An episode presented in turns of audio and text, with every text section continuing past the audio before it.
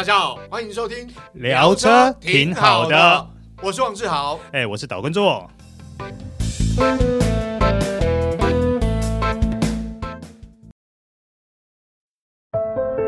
当科技遇上极致守护，当听感无限延伸，释放感官的驾驭之旅，你将习以为常。All New CR-V 搭载顶级 BOSS 音响，Honda Connect。全车十具辅助气囊，为你从容实现御风而行的感官饗宴。想品味 All New CR-V 新质感风范，欢迎亲临 Honda Cars。Honda。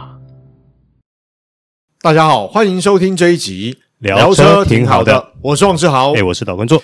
座哥今天要聊呃这部车，你看这个品牌其实让我有些惊讶啦，因为讲到电动车，的确它是。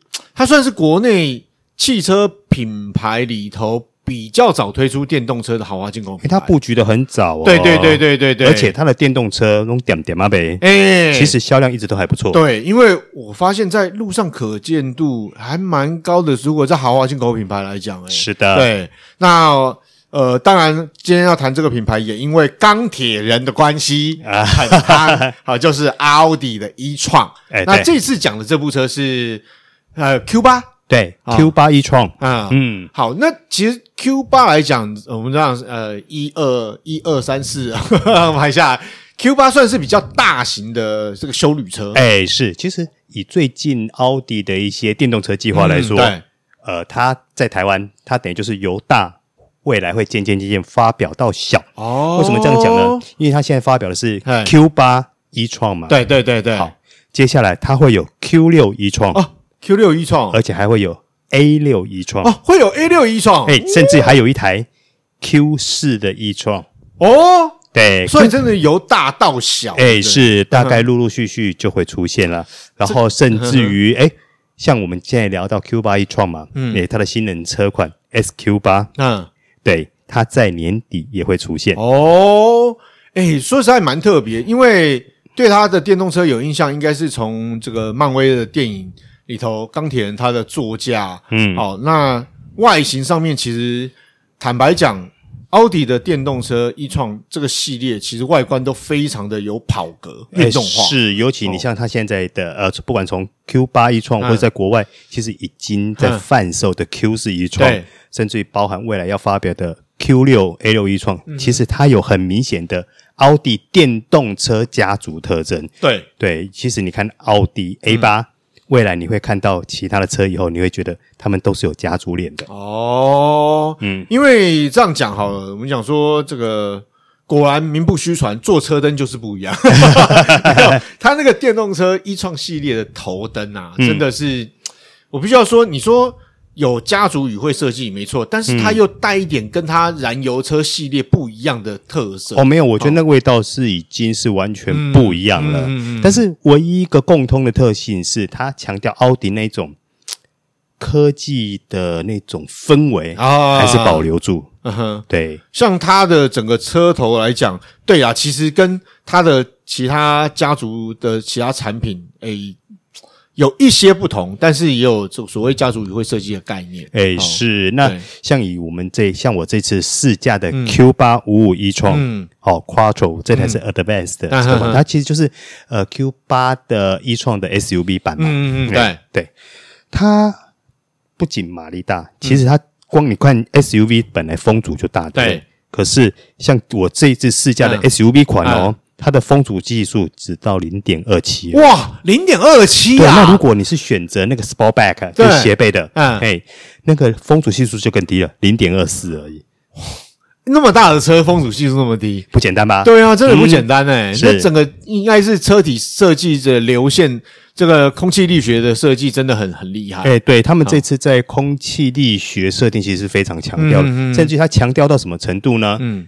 如果说你今天在开的时候，嗯、冷气的负载是不大的，啊，对，它是有可能会把那个水箱护罩里面一格一格的关掉，格状哦。为什么？因为它要让整个空气力学更好。对，那会打开的原因是什么？为了要散热，散什么热呢？哦、冷气的一些相关部件的热。哦，嗯、哦，这样子。是的，哇，所以它等于也是算用了比较。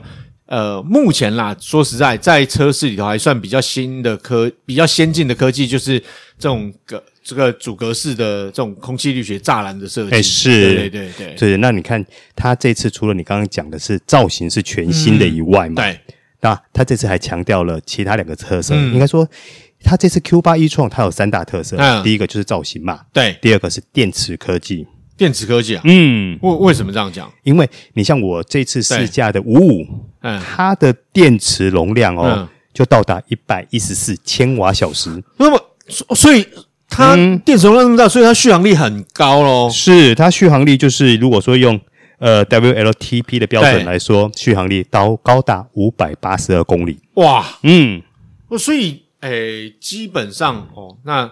从南到北啦，我这样讲啦，嗯、就南到北，当然你不削胚的话，基本上是没办没问题啦。对，它连基本款的五零 Advanced 的、uh huh. 呃，它都给你到九十五千瓦小时的电池容量啊。哦，对啊，诶，所以它其实不只不只是我们今天讲这一部分，连基本款它其实。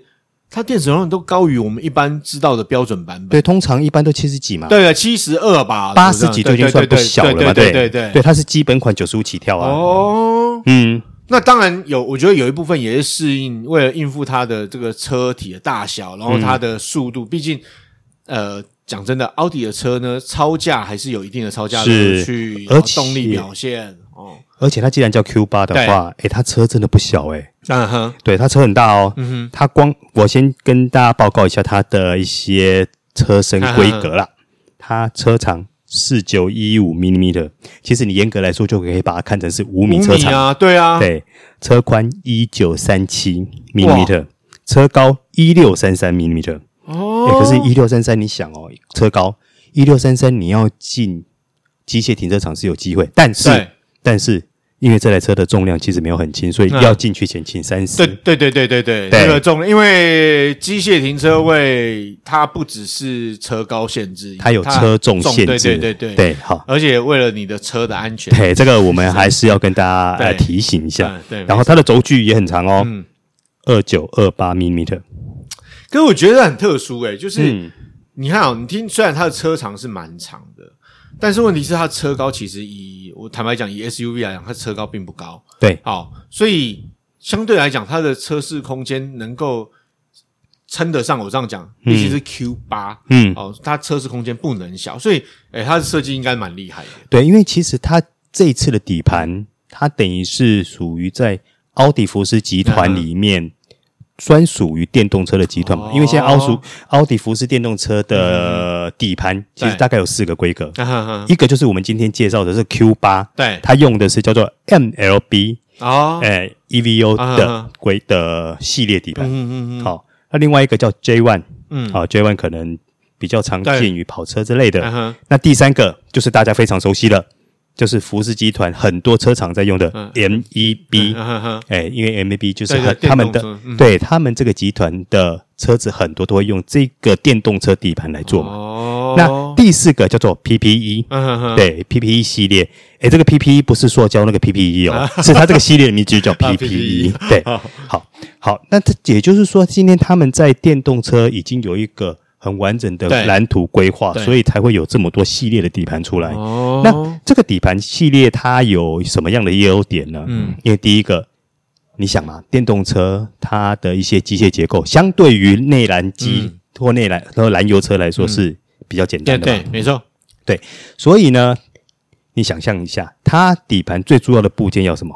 电池。对，电池是摆在两个轮子中间嘛，对，最中央的部分嘛。然后车头车尾就是什么东西？马达。对，这是最主要元件嘛，那就挂在前轴或后轴上。对，所以它很容易就可以达到底盘平整化，甚然后并且把重心压到最低的状况。嗯嗯，所以它可以很自由的把轮子尽量往四个角落去推啊，所以它的轴距才可以做到这么长。对。对。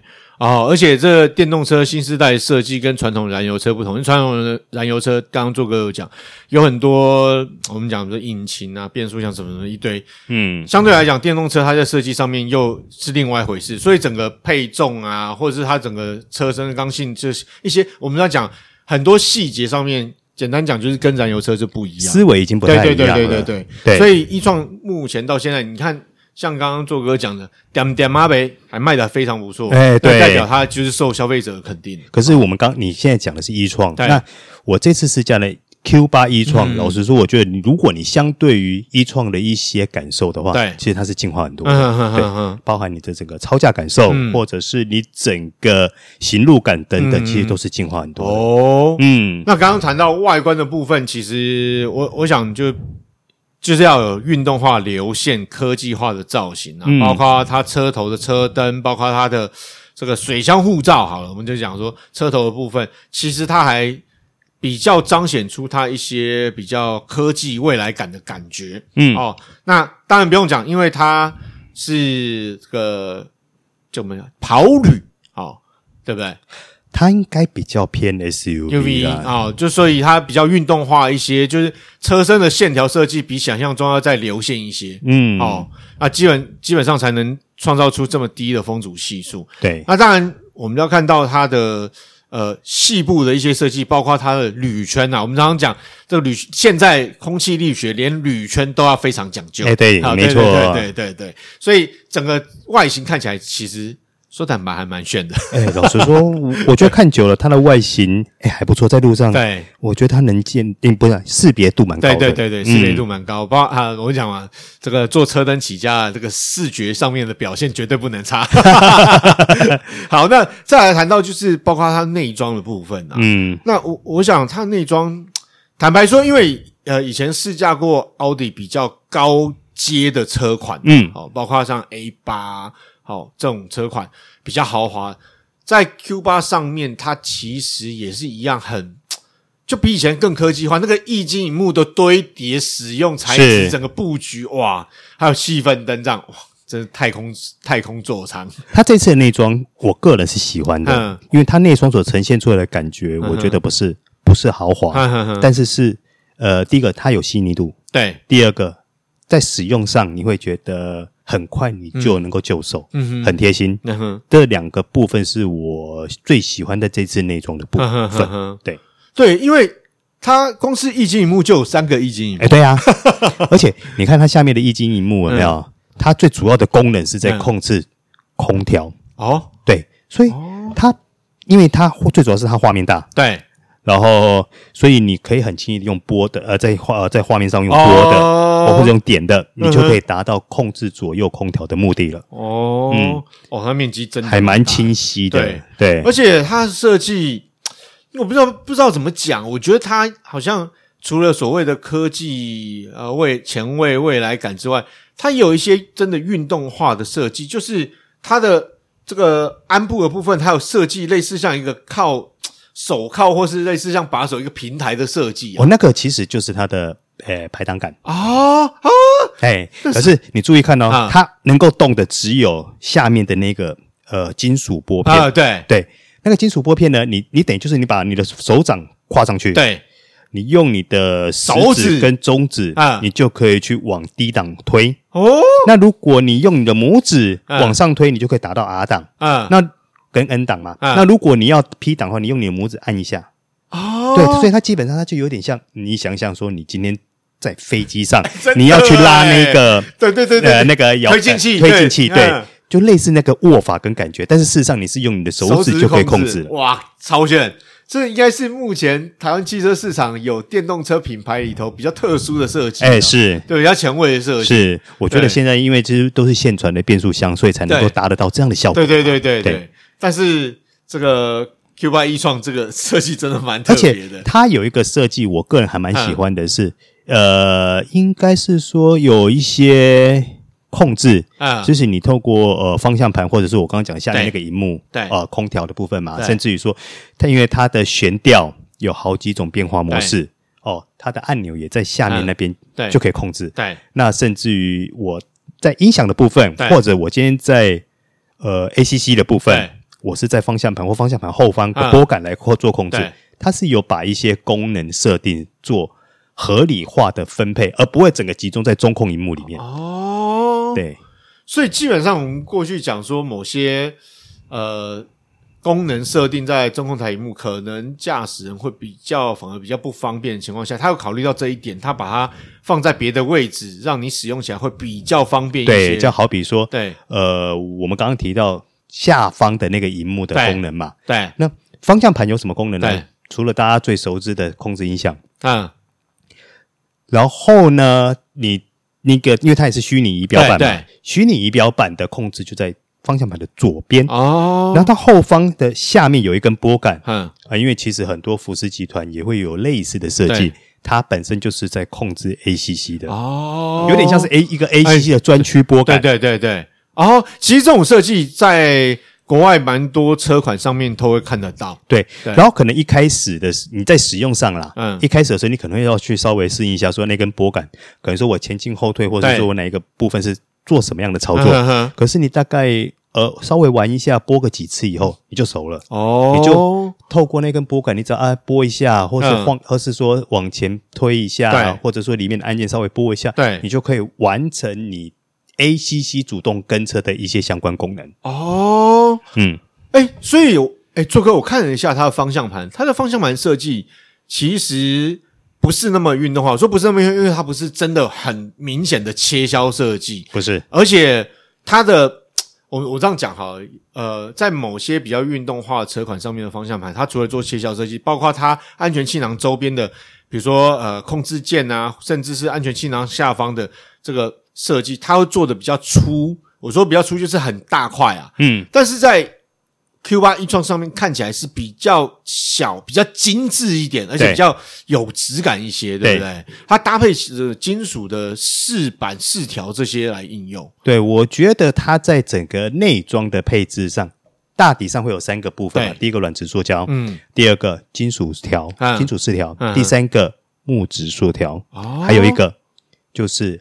钢琴黑色钢琴烤漆，亮面烤漆的那个塑胶饰板，对，它透过这几个去做层次上的堆叠。哦，那我觉得它有一点，我个人觉得很成功的是，它不管在金属的运用，或者是在木纹饰板的运用上，都不会太多或过头，让你觉得哦，整个车子一进去就好闪好亮这样子，你没有这样的感觉，所以反而你会觉得它是一个很沉静。诶，让你觉得可以心静下来的一个空间，哦、而且这样的空间，我觉得跟它本身这台车的一些调性也有关系，嗯、不管一些操控或行路感也有关系。嗯、这个我后我们后面再说。嗯、对，所以对我刚刚看它车室，其实它车室整个感受其前座上来讲，就是虽然是很前卫科技，然后有豪华感受，但是不会稀花，就是东西不会 over，不会过多，嗯、因为过多的时候有时候是太。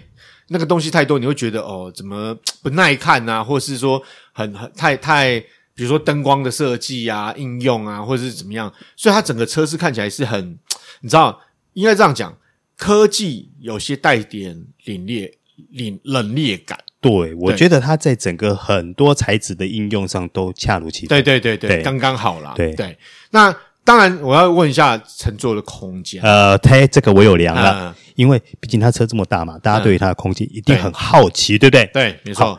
我来跟大家报告一下我的测量结果。嗯，呃，导叔身高一百七十三公分。我们先讲前座。嗯，我的前座膝盖距离中控台，嗯哼，二十公分。哇！真的 二十公十公分，真的 好。然后呢，我的腿部距离方向盘十二公分，哇！而且我在开车习惯，你也知道，我会稍微把方向盘往下调一点。对对对对对对，我的腿部距离方向盘还有十二公分哦。好，我头顶距离车顶十五公分，哇！对，我相信这样的表现，对很多身材比较高大的人来说，应该也可以轻易找到适合的坐姿。没错，对。对，那基本上它，我我看它的呃前座的空间很大，没错。它后座空间，它的座椅设计，我觉得还蛮，其实也呃应该讲说，如果你把它当成运动化的 SUV，其实我觉得当之无愧。它的后座也有做一些比较好像凹陷的设计，对不对？嗯，但是它后座，我觉得因为毕竟它空间够，对，所以它不管是椅面的长度，uh 或椅背的那个小度，对。它都可以做的很从容啊哈，所以你很容易就可以找到适合的坐姿。没办法嘛，人家车舱空间大就是有这样的好处。你像以我的身材这样坐到后座哦，呃，我的膝部距离前座椅背有二十八公分。哇，二十八，二十八也不小了，对不对？小咖了。我的头部距离车顶对十七公分。嗯，对。对，但是呢，我必须先跟大家说明一下，嗯、因为我试驾的是 SUV 款，对，车顶是比较正常的嘛。对对对。如果你是呃 Sportback 版，对，它的车顶是斜的，哦、那可能车顶的空间就会稍微小一点。哦，对，这这个跟多多少少会有影响到了。所以以它的空间来说，我我觉得大概很少人会去抱怨说他找不到适合的坐姿，这这很难呐、啊。就基本上这么大的车，如果你除非你身高一九几，不然不要跟我讲说这空间不够大啊，哦，车顶车顶空间不够大，就算是它 Sportback，我想对于一般来讲，我们一七几啊，甚至一八几的朋友乘坐都应该是没问题。那它甚至于连行李箱，嗯，诶，它的表现也很漂亮啊、哦。嗯、在五人满座的状况下，就是后背椅背没有打下去，它的行李箱空间是五百六十九公升。哇，嗯，够大，对，因为车够大嘛。对对对对对。但是呢，我我觉得这个要跟大家提一下是，我觉得它的行李箱开口，嗯，是略高的。我实际量起来的话，它行李箱开口距离地面大概大约是八十一公分。哦，是因为它是算比较大型的 SUV，然后它的车体的设计。也是有点前低后高，我觉得可能跟造型有关系啊。我个人猜测，但是我实际量起来是这个样子。因为一般 SUV 的高度大概差不多六十几到七十几嘛，行李箱开口高度，它量起来八十一，是稍微高了一点。但是它行李箱的空间，不管是完整度、方正性，嗯，或者是容量，其实都很 OK 的。哦，然后一下，大家想象一下嘛，毕竟它是。比较大型的 SUV，相对来讲车高比较高一点啊，对，开口可能高度也比较高。不过它车舱里面有一个东西，我可能要跟大家提的，就是我个人还蛮欣赏的，就是它的音响啊，嗯，它的音响啊，想也是啊，就是我我这样说，现代车款尤其豪华进口品牌，它在座舱的竞速性在进步之后，相对它搭配的音响，呃，出来的音质啊，就聆听感受很重要。呃，它。搭配的是 B N O，他们称之为三 D 环绕音响系统。三 D 环绕，哎，它总共有十六只喇叭。哦，十六只啊！然后重点是它的功率，嗯，输出功率七百零五瓦。哇，嘿嘿嘿，这是呃，在车子里面开趴。好，我 我直接讲，我听我我实际的感受，因为我也挑了一些抒情歌，甚至于可能比较动感的舞曲等等去试听嘛。对，它让我感受到最明显的就是它的音场。的分布是非常清楚的，对，像比如说有时候我们在听呃音乐的时候，它会有音场的前后，对对对甚至可能它它、呃、甚至有时候会有，譬如说呃呃声音位置来源，呃不同的乐器的声音的位置，它在这里是都能够很清楚的标示出位置的，对，所以你会觉得说你坐在里面，你感觉像是坐在一个。音场音乐音乐厅里面，所以你的音乐是从四面八方很清楚的定位过来的。除了这个以外，因为毕竟它的功率是够的，对，所以它的低音推出来是那种延伸性非常好，而且是很沉的，然后延伸性非常好的效果。所以你在听它的音响的时候，你不会有那种压迫感，但是你又很清楚的。中高低音是分得非常清楚，嗯、所以是非常享受的。哦、再加上它的车舱很安静。哦，嗯，所以基本上坐在车舱里头听音乐，就我们比如说我们这样讲啊，不能听爵士乐、交响乐，其实应该是蛮享受的，还蛮、欸、享受的啊。嗯、那加上我刚刚提到，因为它车舱很安静嘛，对，当然除了隔音好以外，嗯。他们这次其实对于整个轮胎的胎噪、噪音的隔绝等等，也都有下了一番苦功哦。所以它整个车是宁静度非常好，再加上它不会有引擎内燃机的一些声音啊。对对对对，所以呃，你就把它想象说，你是在一个呃宁静的移动车舱、移动空间里面在听音乐那种感觉。对，好，那也要请教做哥一件事，因为做哥试驾应该。感触会比较明显。呃，当初易创推出来的时候，这其实汽车市场或者是消费者都有在讨论。到底它那个后视镜啊，嗯，你说那个 摄影机啊，啊，对对，因为虽然呃现在大很多品牌都推出电动车，嗯，但是像它这种配备比较真的是比较未来的配备，嗯，说实在，其他品牌都还没有用上啊。那就算有呢，也是附加在原本的后视镜的。这个下方或是里头有个摄影机镜头，嗯，好，比如说我们之前试这个 Kia 的 Sorento 啊，哦，它可能就是或者它旗下的车款现在都有这个所谓的仪表板会显示这个，当你打方向灯的时候，变换车道它会有镜头后方的一个画面画面。但是一双这个完全都没有后视镜诶，它这个就是完全是科幻片的，它就是一个电子后视镜啊，然后它的成像，它的应该说它的画面会呈现在你的门板，对，门板上方那边嘛。对，呃，我这次试驾的车子是没有配这个，但是因为这个这个东西我以前有试过，我知道。它。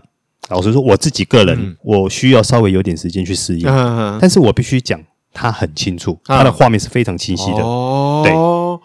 所以这个东西其实，我想应该是实用性上面应该还算不错。我觉得实用性是 OK 的，嗯、但是要需要有一点时间。就目前呃，大部分消费者使用习惯来讲，可能需要一段适应时间。对，因为毕竟我们长久以来都会习惯去看后视镜的位置嘛。对对。它、啊、现在那个东西变成就是一个小小镜头而已。对对，一根小小伸出来的镜头嘛。对对。然后你真正的成像是在你的门板上面。对，我为在。观察的位置上要稍微嗯，稍微花点时间适应一下，对对，对，对。哦，所以呃，做哥，你讲的是你试的这部车 Q8 E-tron，它还没有配这个配备，有现场也有其他试驾车是有的。那基本上 E-tron 给人感觉，当然不用讲了，就相较于其他的。豪华进口品牌的确，它在电动车布局是比较快的，嗯，啊、呃，当然使用的科技配备也是比较好的，嗯，那它的动力表现跟操控呢，欸、这个我也比较好奇。这个部分其实也是它这一次的一个产品重点，啊哈。然后，但因为他们强调的是它的操控性嘛，那我我我承认它一呃 Q8 E-tron 提供给驾驶者的操控乐趣其实是不错的，嗯，但是我自己。我自己反而很私心的喜欢它的舒适性。啊，对，因为我为什么会这样讲呢？我先讲为什么会喜欢它的舒适性，因为它的悬吊其实有呃五种设定。啊，对，呃，第一个叫越野模式、节能模式、舒适模式、自动模式，还有高速模式。听起来很复杂，对不对？呃，有点复杂。对对，其实如果你懒得想、懒得呃、懒得去动头脑、懒得想的话，你直接就把它挂到 Auto 模式就好了。哦，就自动模式。对，因为它本身它配的是气压悬吊嘛。对对，对。好，那它会依照你的行驶路况去调整呃悬吊软硬度。嗯哼哼。对。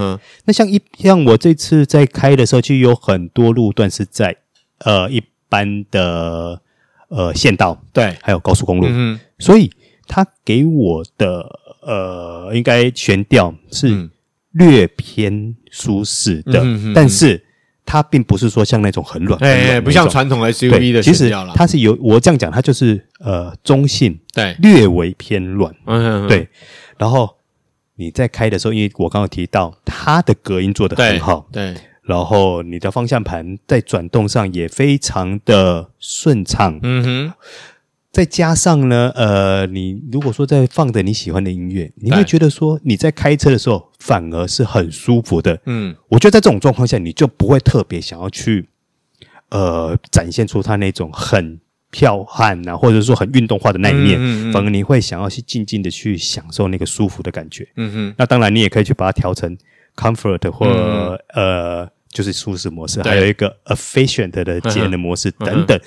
但是如果你省了麻烦，你就把它丢到 Auto 模式好了。嗯嗯，那如果你需要它给你比较好的操控底盘反应的话，嗯、你就把它调到呃 Dynamic 高高、速模式、就 OK 了。对，其实基本上在自动模式底下，它这种呃，我想说气压悬吊可变的悬吊，基本上在高速的情况下面，它就相对来讲是比较。Q 一点啊，如果这样直接这样讲啊，就是说比较运动化的悬吊上面，相对来讲在舒适度上面，因为高速照道理来说，高速路面 quality 都会比较好一点。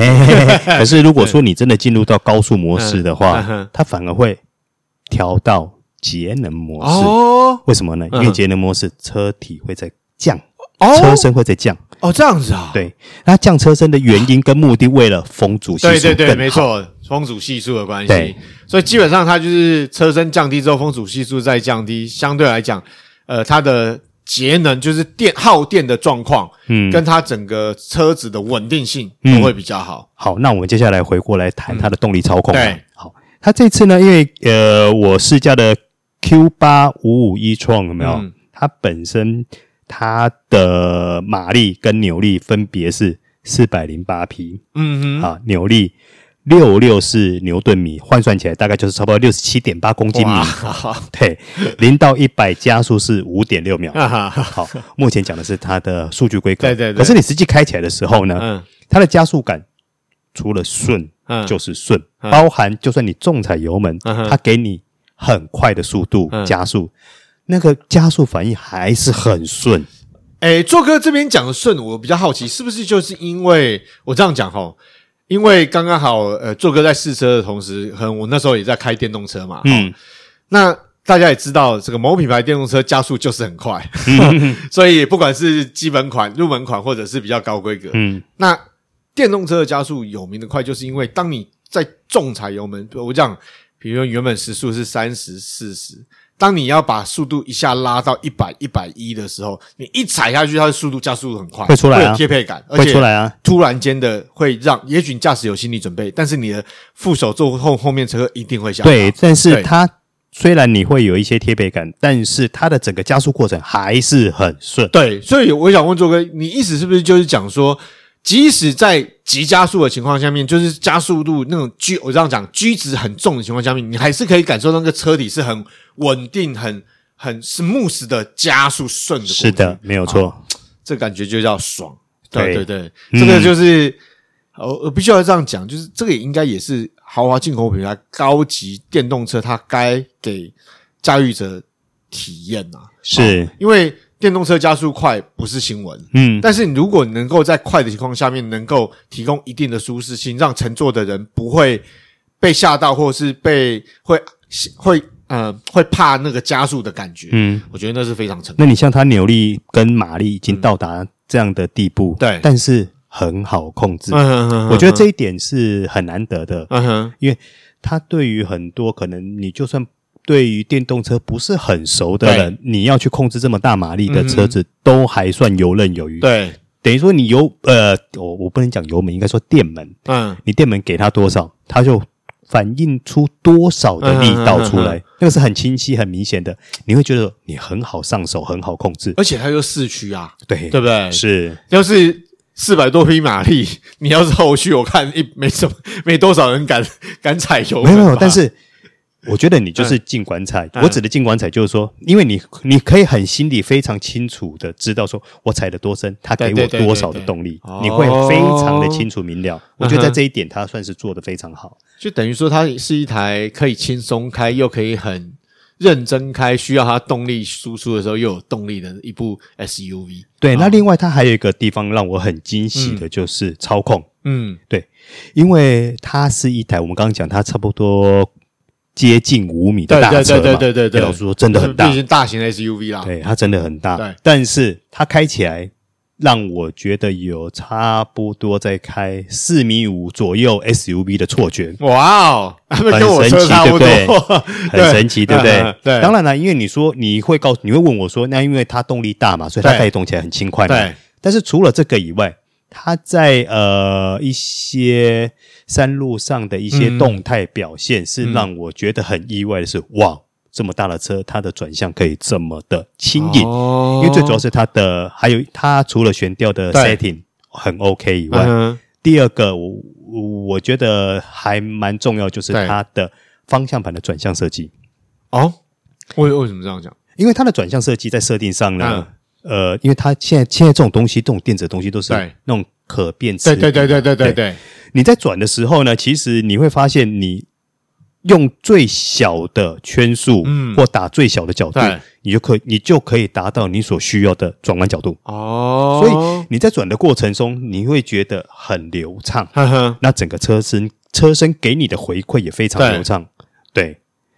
哦，对，再加上它的方向盘是有路感的，嗯哼，哎，路感还不错，嗯哼，所以你会觉得说，哎，为什么一台将近五米车，它怎么可以这么好掌控？嗯嗯嗯，对，所以我刚刚才会讲说，它有这种在开四米五左右长度 SUV 的错觉，原因就是在这里，因为它整个底盘的协调性跟整个转向的精确跟迅速度，嗯，是让你觉得很惊喜的。好，那做个我我我我比较好奇，想问一下，因为过去试过 e-tron，那当然当初那个 e-tron 因为钢铁人的关系，嗯、就是哇很炫哇电动车，但是现在啊，奥迪的 e-tron 已经现在发展到你像你讲这个 Q 八 e-tron，到底它原本的 e-tron 跟现在的 Q 八 e-tron 会有？你觉得有有有一些进化差别吗？对对对，有，我觉得有进化。嗯哼。最明显的感受，就我第一个就是我刚刚提到的方向盘的转向跟精确度。嗯、呃，应该说 e-tron 本身就算蛮好开的，嗯、可是当你接触到 Q 八 e-tron 的话，你会觉得那个方向盘转起来，嗯，会更有乐趣的，嗯、而且你会觉得更上手。就像我刚刚讲的，它在齿比的呃变化跟调整上来说，它给予你一个最能够快速掌握的转向跟角度，就可以达到你要的。哦。的达到的那个角度，对，所以我觉得在这个部分它算是进化很多的。嗯嗯嗯、第二个，我觉得它的进化是在于它整个悬吊。哦，悬吊的部分，对，嗯、哼哼啊，当然因为毕竟它是 Q 八嘛，嗯、所以好料一定要上升，对对对，对。但是如果说你这么问我的话，我会说在 Q 八 e-tron 身上，对，其实跟相较于 e-tron 来比的话，嗯、它是。